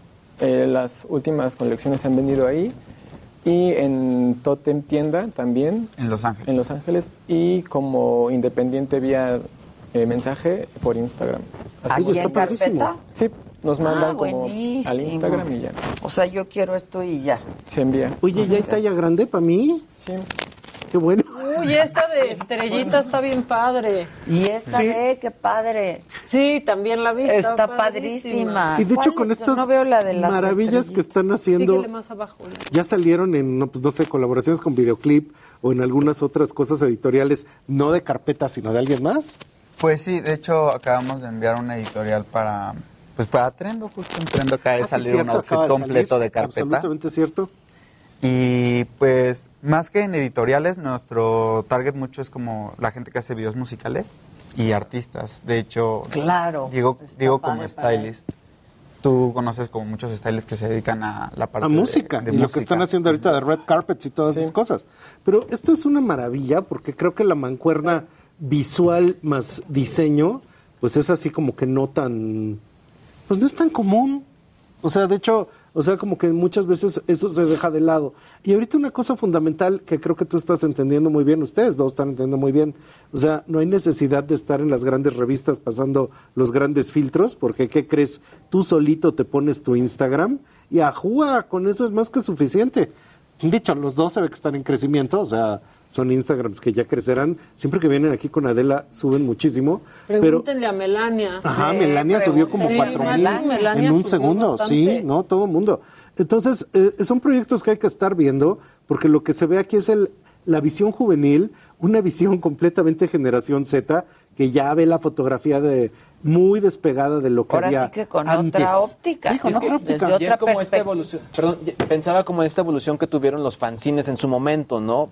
A esto ahora, pues ya con toda la tecnología y con todas las redes sociales, pues es empezar a in- incubar nuevos talentos, ¿no? Sí. Y, y que además la gran diferencia es que compiten a la par con, con los demás. Sí, pero también una cosa ahí, eh, por ejemplo, a mí me interesa mucho, lo, todo lo de ver las tendencias, pues es ver qué va a pasar en el futuro. Lo que va a pasar en el futuro es que gente como ellos, pues van a seguir haciendo propuestas visuales que como en ese crecimiento de ese video, que ya casi es videojuego, o sea, ahí ya está, sí, Zuckerberg podrá hablar del metaverso, muy bien, pero en dos años, ¿quién tiene la capacidad de crear contenidos de metaverso? Esta generación. Exactamente. Claro. y no va a ser la generación ni X, ni millennial, ni nadie. No, no, Van a ser no, puro Z creando contenidos para metaverso. Entonces, no hay otra salida más que la visión que ellos están teniendo de cómo usan la tecnología. Se ríen de la tecnología. ¿Con qué escanearon esto? ¿Directamente con cámara? Sí, ellos lo escanearon con, sí, con cámara. Es que de hecho hay unos sensores de motion sensors que son para videojuego y con eso se han estado haciendo escaneo directamente de personas. Claro. ¿no? Entonces lo toman del videojuego, pero ya lo utilizan para proyectos creativos y de hecho de cómo Sí están, están haciendo las opciones de, de tener cámaras alrededor. Pero esa ya es la cara. La, de- la del la del cuerpo, ¿no? Que es muy similar a como en las películas, ¿no? Diego, ¿no le traías algo a Adela que me habías Sí. enseñado? Oye, Mira, te van a enseñar una cosita sí, que te trajeron. muchas gracias. Nada más te quiero preguntar, ¿esta es tu primera colección, la que haces ahora eh, con, con Alex Carpeta? Llevamos tres. Ah, llevas tres. Esto de denim es la tercera, es la última. Ah, esta es la tercera. Entonces hay que seguirte a ti para ver tus anteriores. Ok. Ok. ok. Te voy a pedir que me la escribas. Sí, el carpeta, porque el sí carpeta. carpeta ya me lo escribió mi querido. Porque Ale. como mezclan así es alfanumérico. Sí, sí, pero no la está difícil. situación. no está difícil y se ve muy bonito. Y ¿Los sale luego, luego. poner, por favor? Sí, pónganos ahí en pantalla. Esto que estás viendo aquí fue una bolsa que hicieron, que es como la bolsa country, pero en caja. Esa es la que trae, es la que trae, la que Ah, trae. está Está padrísima. increíble. Es como una cajetillota de cigarros para la Una radio. Cigarros. Y aquí sí te caben, pero que el celular, pero que Ah, los ¿justo? cigarros, Ah. pero, perdón, la el cartera y el pasaporte. Buenaza. trajeron- una de esas te trajeron Ay, ahí. muchas Qué gracias. increíble. La voy a enseñar. Muchísimas gracias. Este, los felicito mucho, eh. La verdad hay cosas padrísimas y lo Está están haciendo muy bien. Vamos a, a- Ahora, yo estoy encontrando en iba, eso iba a una usar sorpresa. una mala palabra de usarlos, pero hay que echar mano de estos eh, De nuevos los jóvenes, talentos, sí. ¿no? La verdad, en todos sentidos. Ahora, si yo tienes, si tú tienes otra marca de moda aparte, ¿no? Y dices, yo quiero fotografías contemporáneas jóvenes, pues le hablas a Estuves, yo eso fue lo que hice, ¿no? Entonces para mi, Claro. para mi imagen trendo es increíble O sea, fotografía. porque luego a mí me andan pidiendo fotos y así tú me puedes hacer un shoot. Claro, sí, esa es una salida que nunca hemos hecho. Hay que Ajá, hacerlo. No solo el diseñador, sino el fotógrafo. yo soy, me, me- me cuestan mucho trabajo las fotos, la verdad. Este, Es un sufrir. para- yo sufro tres días Es que te antes. tiene que entender la persona que lo está haciendo. Yo sufro muchísimo, la verdad. O sea, de ponte y hazte y, me- y me- yo no sé. A mí eso no me gusta. A mí ponme una Seduce cámara la de cámara. video. ¿sabes? Seduce a la cámara, Adela, seduce. Oye, se te ve muy bonita tu cajita. Ya me la puse. Es como una cajetillota de, del hombre. Malboro. Ay, perdón, ya todavía existe, perdón. Claro, Bueno, sí, pero dije, por no, supuesto, está Ah, increíble. ¿Esta dónde se vende? En Pais. En Pais y estamos sacando ¿Y en otra Instagram nueva, también? nuevo stock. Y en Sí, Instagram. También vía Pais es la marca de tejido de punto de México. De hecho, ellos provenían de Moroleón y empezaron a usar las máquinas de tejido de punto, digamos, entre comillas, aburridas, y crearon un concepto ultra divertido de tejido de punto con el que han tenido éxito los últimos, yo creo que cinco años. Ah, mira. Entonces son este A esos hay que jorongos, seguirlos cosas. Sí, te los traigo. Sí, pero es muy interesante porque ahí es como la alianza de marcas jóvenes. seguí. En esto que decíamos antes, Pais está en La Juárez, ¿no? Soy él. Sí, justo ahí en la calle de Marsella. En la calle de Marsella está la tienda de Pais, donde pueden ver todas estas maravillas de carpeta. Y a Estuves, pues en todos sus medios este, fotográficos, que le, fíjate lo que es eh, Juventud Divino Tesoro. Estuves, hay estuves.com. Eh, no, solo hay redes. Wow. Fíjate. Y luego el tuyo, este, dilo por favor, también Mi tú di. Instagram es Diego de Darling con espacio, Diego guion bajo de Darling. Este, y ahí eh, posteo el trabajo que hago con Alejandro en- como detrás de, de cámara y, tus colecciones. Mis colecciones y un poco de lo que hago también con de estilismo. Ahí también lo publico. Ah, qué bien. Sí. Oye, ¿qué tal este estudiar en Londres? Eh, ¿Cuánto, fue- ¿Cuánto tiempo estuviste ahí? No, fue en la Universidad de Londres de aquí de, México. Ah, de aquí. En la Yo Universidad de dije, Londres, de la calle de Londres, diseño de la en calle de Londres. Londres. frontera, Sí. en la Roma. Ah, ok. Sí, yo, también dije, pensé lo ¿Y qué mismo. tal fue ¿eh? Yo estudiar diseño mismo. en la Roma? No, es que yo dije, No, a mí qué también me ha pasado, a mí también me ha pasado, Sí, sí, sí. Pero sí, eso, fue lo primero que pensé. Yo Yo dije, "Oh, qué increíble, se fue allá y te gradúas con... Pero eso está cañón, ¿eh? Porque de repente este nivel de vanguardia, yo, me- yo me la paso viendo y yo me lo conozco. Entonces, este nivel de vanguardia, luego hay gente que me dice, es que vengo del Royal, no sé qué. Ay, mijo, ¿y por qué todo es beige, mijito? O sea, Sí. no necesariamente, o sea, hay de todo. Tiene que ser divertida. Pero eso la también moda tiene que ver ser con cómo son chavos que comen, desayunan y cenan internet. Qué chido. Claro. Pero ¿qué sacan de eso? Exacto. Entonces, si no tienes capacidad de sacar nada, pues nada más te volviste menso. Si tienes la capacidad de retomarlo todo, remixearlo, mezclarlo y sacar una propuesta que sea nueva y diferente, ah, hijo. Porque hacer algo nuevo y diferente, eso es lo más difícil que hay en Es el mundo. muy difícil. Entonces, que le, le hayas dado ese giro a la fotografía y a través de eso poder hacer un giro a cómo están sacando colección, es arriesgado, es loco, es tonto. O sea, es así de, ¿y cómo hacen todo eso? Pues porque se avientan. Claro. Porque no le pensaron. Porque todos están, sí, porque están arriesgando, no están, Están pensando, ah, arriesgando no, que, me va a pasar, que no, a fracasaremos. que no aviéntate. si no funciona a los 17 va de nuevo y va de nuevo 8, y va de nuevo. sí, sí, sí. Hasta que encuentras lo tuyo. Y además de eso, yo me lo sé porque yo emprendí a los 45, entonces, pues siempre Pues se sí, puede. yo más, yo, yo Tú también. Pero bueno, es que eh, la única forma de no equivocarte es no haciendo. Ajá, Entonces claro. hay que Qué hacer, aburrido. hay que proponer, no algo que, que sea innovador, que verdaderamente sea propositivo. Entonces, como dice Denise de felicito. son un ejemplo. Pues sí lo son. Nadie Yo- nunca cita a Denise de Calaf. Eso es sí, sí, histórico. sí, sí, ¿eh? Digo. Como dice Denise de Calaf. Es que hay una Wow. canción que dice, son un ejemplo, las ¿no, ¿no te acuerdas? Yo no, Nadie esa se sabe otra de. Denise de Calaf que la de señora. No, y la de que se me cayó el calzón. Ay, Dios mío, Ah, esa caray. no me la Uy, es buenaza. ¿Sí? ¿No la han oído? ¿Cómo va? búscala, ¿Cómo va? búscala, búscala. Se me cayó el calzón. Mis Se hijos me la- calzón. me la cantaban con ella porque... ¿El un 10 de mayo? Es que un día de las madres, mis hijos le hablaron a Denise este, y le dijeron que si iba a la radio a cantar con ellos, eh, la, de, Señora. la de señora. Y así fue. Entonces entraron los tres, mis dos hijitos, y Denise cantando, señora. Es que qué familia somos, ¿verdad? ¿No hay Somos raros. Este, No, pero ¿y qué poder? Porque agarrar Ajá. a Denise el 10 de mayo, o sea, el 9 o el 11 como quiera, o todo el año. fue el mismísimo día. 10, Wow. creo que de ahí se iba a un evento, No, pues, venía está de un evento, pero Sí, hizo sí, un esfuerzo. Digo, la verdad, nos queremos mucho. Su, corte a desayunar llegó Denise. Sí. Wow. Y este, y Se pues, llama El Asunto. El El asunto. exactamente, así se No, llama pues, está el cañón. asunto. Bueno, pues hay que, hay que hacerte una Vístanme, cita para hacerte una fotografía. Fotografíenme, Me encantaría. háganme. Esa, esa es para mí. ¿no? Órale, esa y yo la saco. exacto. Y de hecho, ¿qué vas a seguir? ¿Vas a hacer video? Sí, de hecho justo acabamos de terminar un proyecto que trabajamos Diego y yo este, para una marca, ya se ¿Cuál? enterarán, se Ah, llama ¿este Musmin. Mus, Musmin. Musmin. Musmin, la marca. ok. Ajá, justo es una marca igual mexicana y que igual es emergente. Y acabamos de estar con ellos trabajando pues en asesorías y justo Diego empezó toda la parte del diseño y yo toda la parte de la dirección de la campaña. Justo este fin de semana shooteamos y grabamos Video. todo.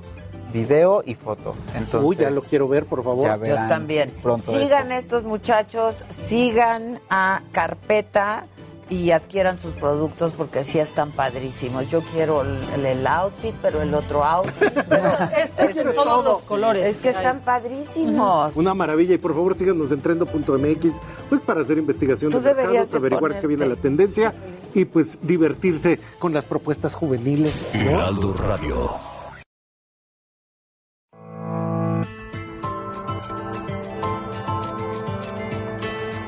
Continuamos en Me lo dijo Adela.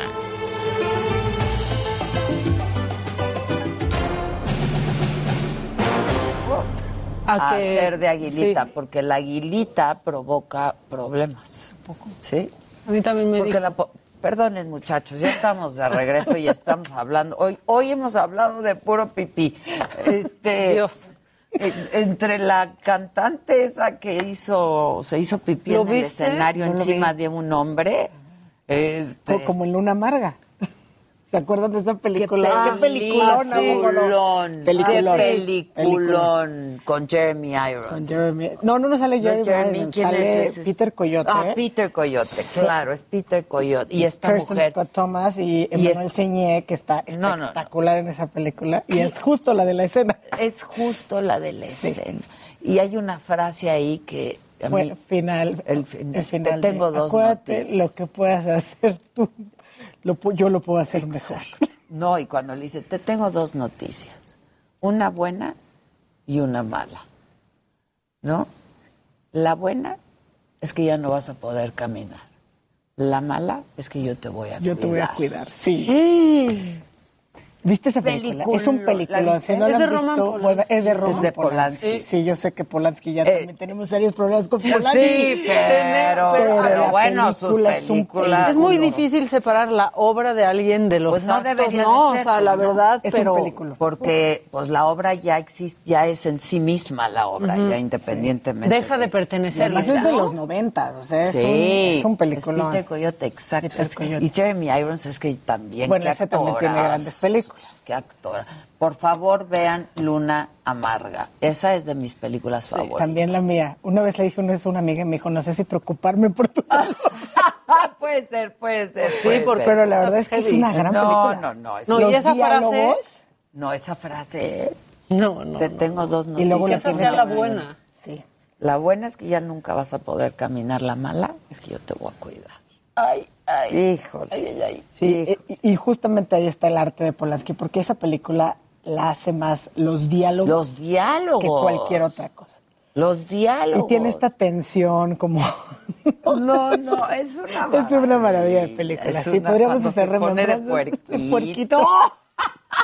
Es una maravilla. Ya la quiero ver Sí. otra vez. Esa yo la he visto La muchas, mucho, veces. muchas Es de veces. mis películas Eh, favoritas. Ya los, los millennials no entenderán, yo la tengo en DVD. Exacto, exacto. Yo la tengo en DVD, ya VHS, Pero ¿qué DVD, que ya era en- moderno. Estará en alguna plataforma. Nunca la he visto en una plataforma, pero habría que buscarla. Hay que Hay que buscarla. buscarla. Seguro en el iTunes gringo debe de estar.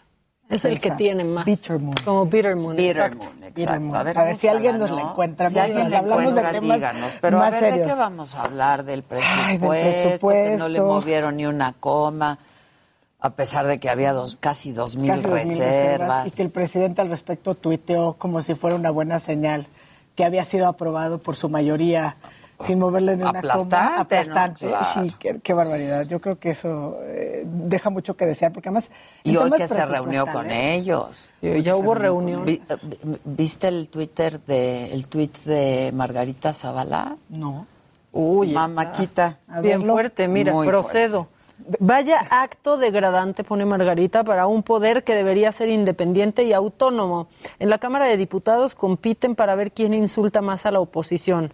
Frente al Poder Ejecutivo, la competencia es para ver quién se inclina más. Qué barbaridad.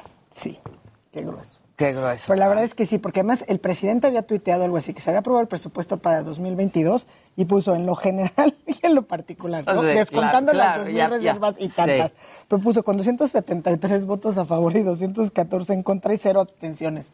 Pero lo que quiero citar es que puso, es una buena noticia para el bien de todos.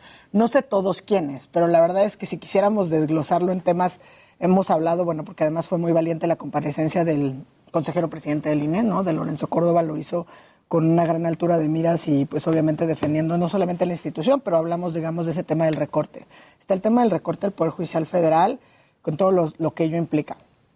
Pero además, en tema de género, que también ha habido, y hubo varios señalamientos previo a la apro- aprobación y discusión, donde decía, sí, hay un aumento del 73%, pero justamente en los programas discrecionales, ¿no?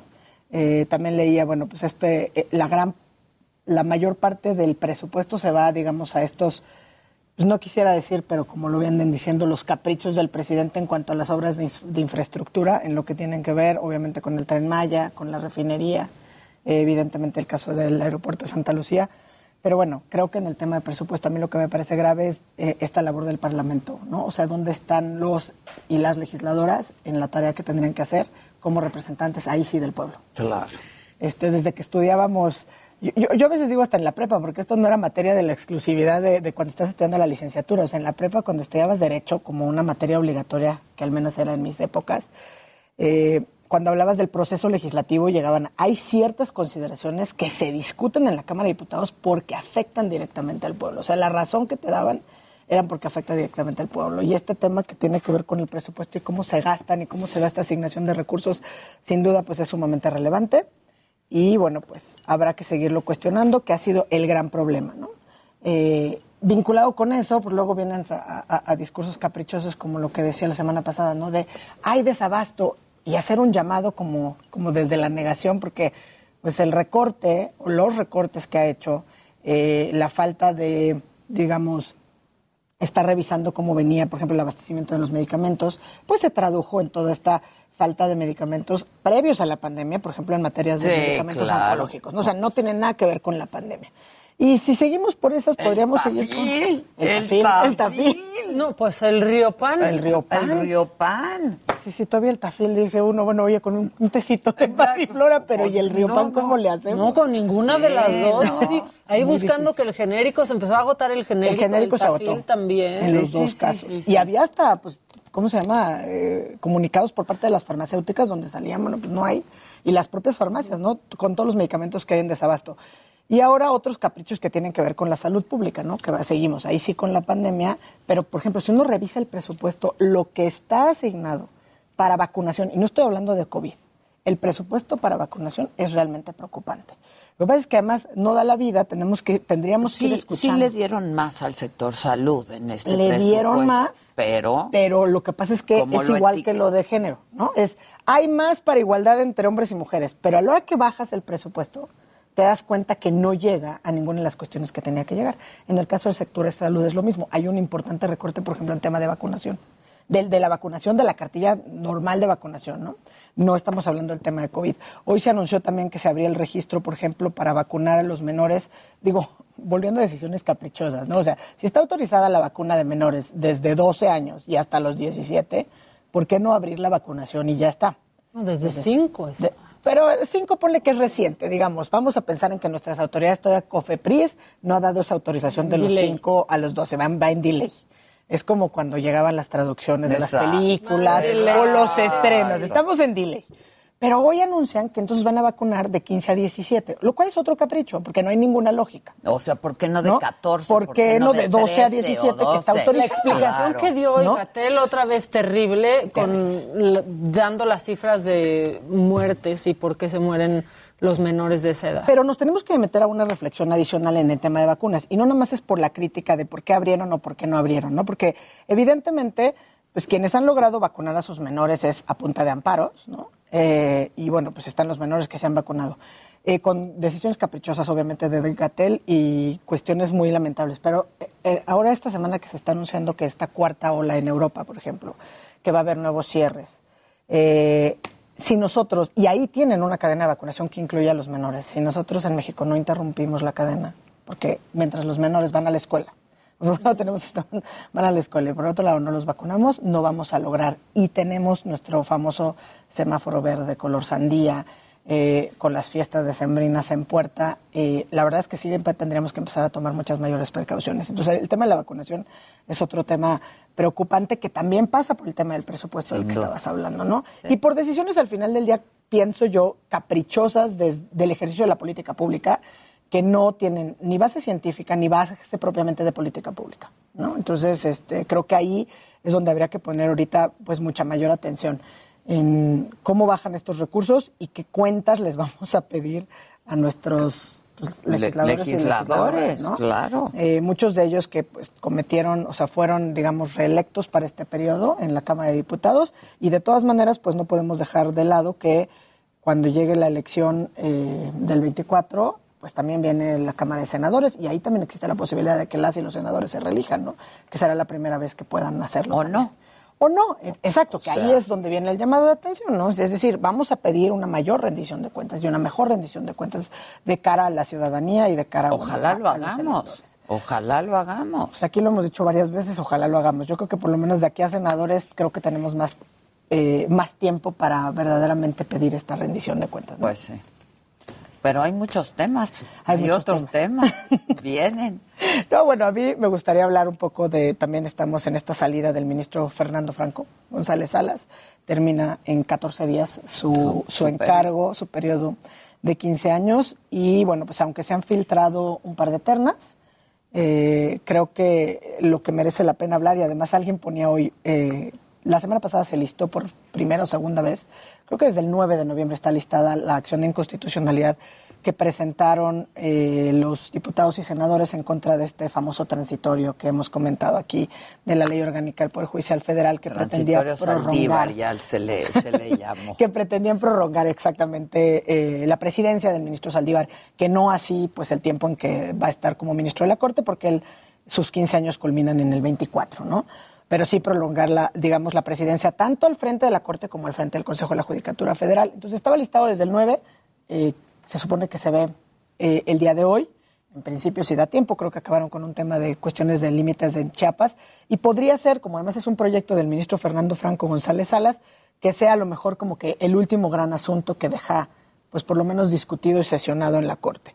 Creo que vale la pena llamar la atención también a qué van a hacer las y los senadores al momento de que se les presente o se les proponga la terna por parte del titular del Ejecutivo, que, bueno, pues si se cumple con lo que está en los mandatos, tanto constitucionales en la reforma de 2019 como en la reforma del Poder Judicial Federal de 2021, eh, en esta cuestión de mandato de paridad en todo, tendríamos que esperar que haya una terna de tres mujeres que pudieran ocupar este lugar o esta vacante que deja el ministro Franco en la Corte. Se han filtrado ciertos nombres, yo creo que hay muchísimo talento dentro y fuera del Poder Judicial Federal de mujeres abogadas que tienen un gran compromiso con los derechos humanos. Si a mí me pidieran cuál es mi carta a Santa Claus, sí quisiera que se fijaran en eso, ¿no? Claro. Que fueran mujeres bien preparadas, pero que además tengan este conocimiento, no solamente del derecho constitucional, sino del derecho convencional y sobre todo con esta visión de derechos humanos que es, digamos, el rumbo que la Corte ha tratado en mayor o menor medida de iniciar, por lo menos a partir de la décima época, con la reforma de 2011 del Poder Judicial, del, tanto el Poder Judicial Federal como la, materia, la reforma en materia de derechos humanos. Y sin duda sí estaría a favor de que sea una mujer y que por primera vez haya, bueno, pues cuatro ministras en la Ojalá, Corte, ¿no? sería Eh, increíble. creo que esa es la obligación que tendríamos eh, aspiracionalmente y ese es el mensaje que mandaron, ¿no? Desde el propio Senado. Ahora, lo que pasa es que el reto es muy importante, porque el reto no solamente viene con la, con la propuesta de la terna, sino con qué van a hacer las y los senadores al momento de las comparecencias, ¿no? Si vamos a ver, pues, estas comparecencias a modo, donde realmente no se les cuestiona mucho, o que aunque se exhiban a lo mejor con una falta de talento, pues no haya mayores consecuencias, eh, No, pues volveremos a ver pues, designaciones que dejan mucho que desear. Esto es un momento muy sensible para la Corte.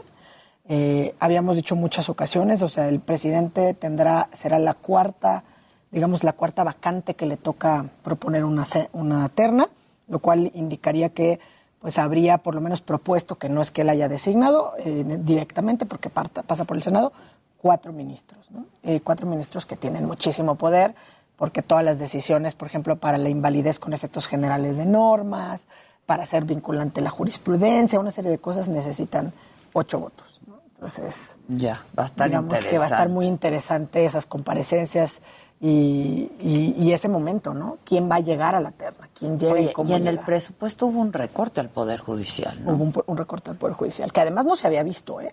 Eh, hace mucho tiempo. Que también, digo, es consistente, creo que siempre decimos, ¿no? Lo único, lo único que sí es consistente Con el presidente, sí. es en ese tipo de cosas, ¿no? Él no cree en la labor que hacen los jueces, ¿no? Eh, en Pero la términos reforma, generales. pero pues hay que... Pero él es consistentemente incongruente. Pero O sea, es consistente. consistentemente Pero incongruente. O sea, no creo en los jueces, pero creo en una persona. El recorte al Poder Judicial es gravísimo.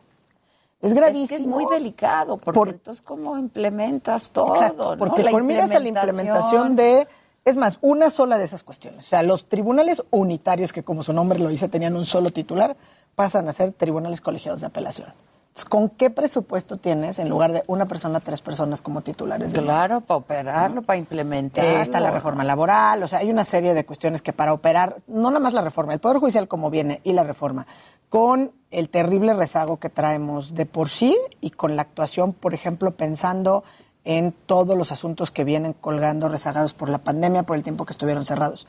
Entonces, eh, creo que ahí pues también hubo un, re- pues, un reclamo, un mensaje fuerte y contundente del ministro presidente en el sentido de que... Sí, mandó pues, el era- mensaje era de muy que lamentable, no, o sea, ¿cómo se explican? ¿Cómo se explican y cómo le van a hacer? Ahora, el recorte al INE. El recorte al INE, bueno, es que ese es aún más grave y lo, lo fue a defender el mismo Lorenzo Córdoba y además es un A la recorte. Cámara. Lo fue a defender a la Cámara. ¿De qué manera? ¿De qué manera además? Porque sí se necesita tener mucho colmillo para poder defenderse como lo hizo con Y esa aguante, ese aplomo y ese aguante.